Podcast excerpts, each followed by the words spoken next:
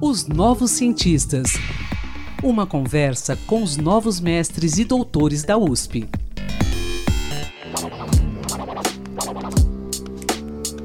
Olá, ouvintes da Rádio USP. Eu sou Antônio Carlos Quinto e estamos começando mais um podcast Os Novos Cientistas. E hoje falaremos sobre a comunicação ou a falta dela entre a cultura científica e a cultura humanista. Para tanto, conversaremos com a pesquisadora Ana Beatriz Camargo Tuma. Ela é autora da pesquisa de doutorado intitulada Narrativas Audiovisuais de Cientistas Youtubers Intertextualidades entre arte e ciência na divulgação científica, apresentada na Escola de Comunicações e Artes da USP. No estudo, Ana Beatriz discute as duas culturas, a científica e a humanista, e investiga como os cientistas youtubers produzem os cruzamentos entre ciência e arte em suas narrativas de divulgação científica. Ana Beatriz, seja bem-vinda ao nosso espaço, tudo bem? Olá, Antônio. Muito obrigada pelo convite para participar dos Novos Cientistas. Eu estou bem, e você? Melhor agora. é, eu quero que você nos dê uma definição, em primeiro lugar, sobre cultura científica e cultura humanista. E de que forma existe o cruzamento entre elas na divulgação científica? Excelente pergunta, Antônio. É, resumidamente, a cultura científica é a cultura da comunidade científica. E a cultura humanista é a cultura do mundo das artes. É, em linhas bem gerais, é, nós temos do, duas categorias de inserção da arte para fazer divulgação científica ou seja, para falar de ciência para as pessoas de uma maneira geral. E é, na minha tese a gente identifica então que a primeira categoria é quando a arte ela é utilizada para dar forma à narrativa audiovisual de divulgação científica. Então, por exemplo, é a inserção de, de recursos visuais como fotografias, como ilustrações, animações e recursos sonoros, é, como trilhas sonoras, para fazer a divulgação científica. E uma segunda categoria de inserção da arte com relação ao conteúdo da narrativa audiovisual. Então, a arte ela é um filme, ela é uma série, ela é um livro de literatura que é utilizado como canal para falar de ciência para a sociedade. Que legal. Agora eu quero que você conte para o nosso ouvinte, ô Ana, como é que você realizou a sua pesquisa na prática? Seu estudo envolveu somente veiculações da internet e os cientistas youtubers? Meu estudo ele foi focado em canais de divulgação científica no YouTube.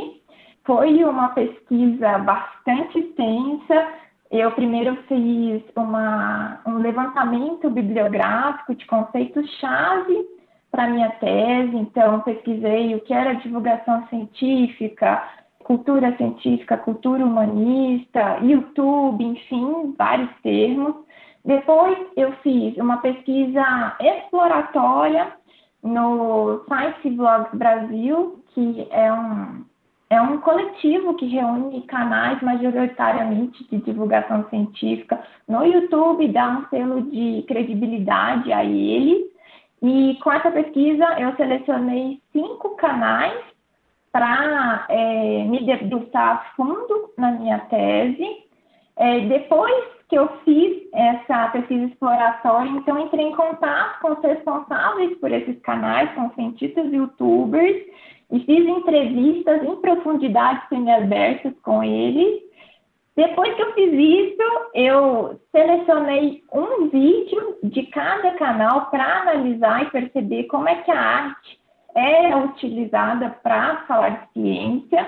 E por fim, eu analisei os comentários desses vídeos é, selecionados por mim na tese para perceber como é que os internautas estavam avaliando a inserção da arte para fazer divulgação científica no YouTube. Que trabalho, hein, Ana?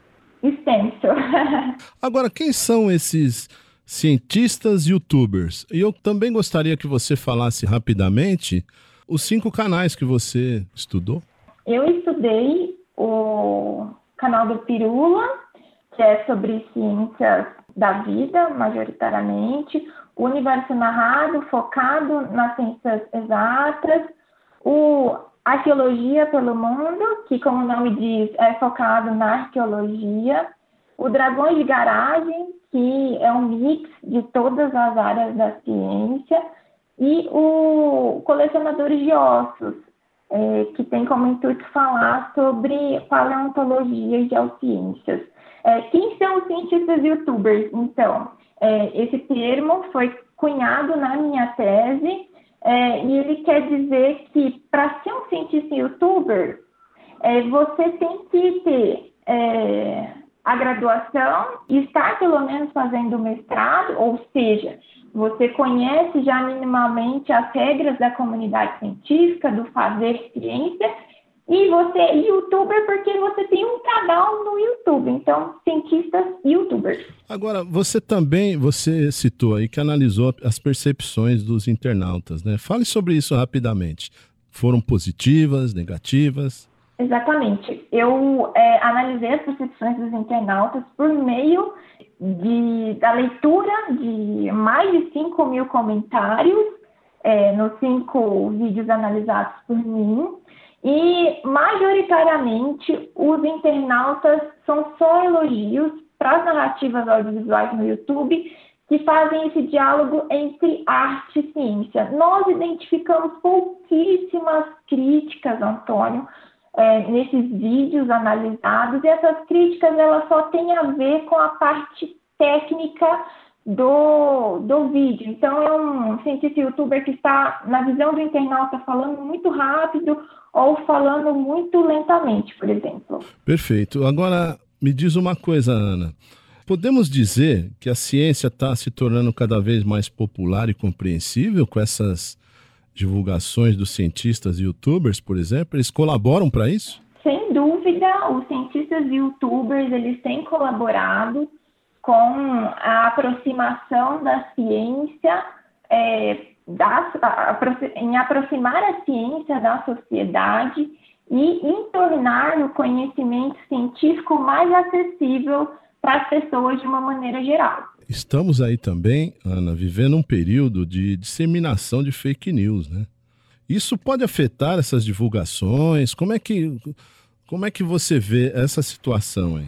Esse momento que nós estamos vivendo, sem dúvida, é, tem sido de intensa preocupação é, para os divulgadores científicos. As fake news, a desinformação, ela tem afetado a ciência e a divulgação científica como as demais áreas do conhecimento, sim. E, é, de uma maneira geral, os cientistas youtubers, os cientistas que fazem divulgação científica, ou até mesmo jornalistas, é, que estão nesse meio da divulgação científica, eles têm buscado combater essa desinformação fazendo a divulgação científica nos meios que eles é, mais têm aptidão para isso, seja podcast, YouTube, enfim. Bom, Ana, é, vamos finalizar que o nosso tempo, infelizmente, é curto, né? Então eu quero que você me diga quem foi seu orientador nessa pesquisa e quais as principais ou principal conclusão desse seu estudo. Minha orientadora na tese de doutorado foi a professora doutora Mayra Rodrigues Gomes, do Departamento de Jornalismo e Editoração da Escola de Comunicação e Artes da USP. É, a minha tese, ela mostra que a ciência, quando em diálogo com a arte, ela se torna muito mais atrativa e palatável para as pessoas é, de uma maneira geral. Então, quando a ciência está em diálogo com a arte, é, a aproximação dela com a sociedade é muito mais efetiva. E a minha tese também ela mostra caminhos para a divulgação científica no que tange à utilização da arte. Entendi. Parabéns pelo seu estudo. Muito obrigado pela sua participação aqui nos Novos Cientistas. Eu que agradeço, Antônio Carlos. Muito obrigada. Foi um prazer participar deste podcast. Um grande abraço a você, Ana. Tudo de melhor para você. Para você também, Antônio. Muito obrigada. Pesquisador, se você quiser falar sobre seu estudo, sua pesquisa, envie-nos um e-mail para ouvinte@usp.br. Até a próxima. Pesquisas e inovações. Uma conversa com os novos mestres e doutores da USP, os novos cientistas.